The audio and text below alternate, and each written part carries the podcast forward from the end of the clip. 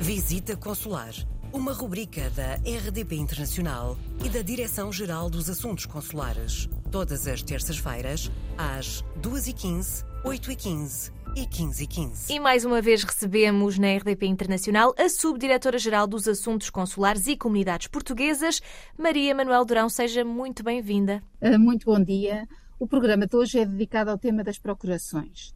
São documentos necessários em várias situações da vida e podem também ser solicitados junto dos postos consulares portugueses. Uma procuração é um ato e documento pelo qual alguém atribui a outra pessoa voluntariamente poderes representativos, ou seja, confere-lhe o poder legal para o representar num determinado ato, como compras ou vendas, resolução de contratos, alteração de titularidade, enfim. Uh, isto são alguns exemplos. Uh, em algumas destas situações, os poderes atribuídos não podem ser gerais. Exige-se uma atribuição de poder especificada que garanta os poderes concretos a atribuir. É o caso da representação entre cônjuges, em que os poderes devem ser claramente especificados, ou a procuração com poderes de doação, que deve especificar o objeto da doação e a pessoa uh, donatário, ou ainda a procuração para casamento, em que apenas um dos cônjuges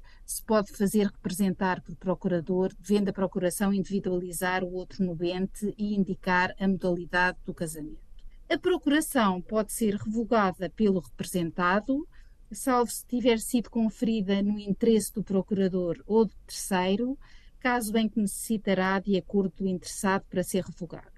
As procurações podem exigir a intervenção notarial, podem ser lavradas por instrumento público, por, por uh, documento escrito e assinado pelo representado com reconhecimento presencial ou por documento autenticado.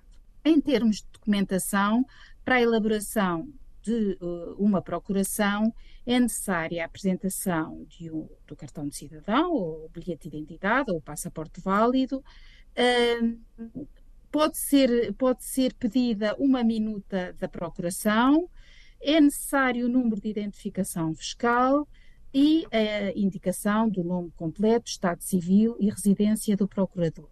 É ainda necessária a apresentação da certidão de registro permanente ou código de acesso à mesma, no caso de ser representante de uma sociedade.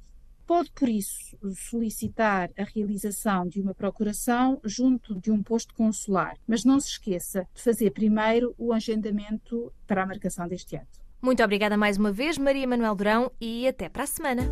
Coloque as suas questões através do mail visitaconsular.rtp.pt.